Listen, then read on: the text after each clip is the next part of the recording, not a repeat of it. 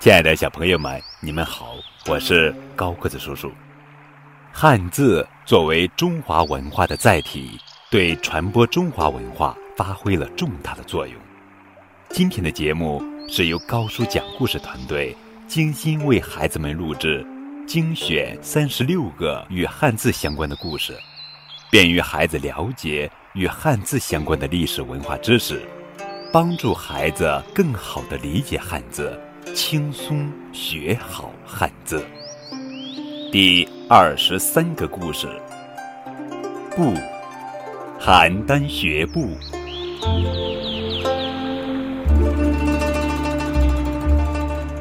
从前，燕国寿陵有一个人，总嫌当地人走路的姿势不好看。后来，他听说赵国国都邯郸的人走起路来特别好看，就决心到邯郸去学走路。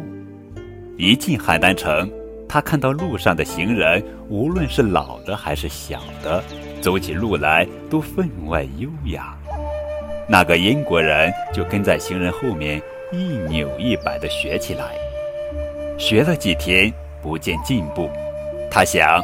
一定是我走路的习惯太顽固了，只有把原来的走法彻底忘掉，才有可能学到新的走法。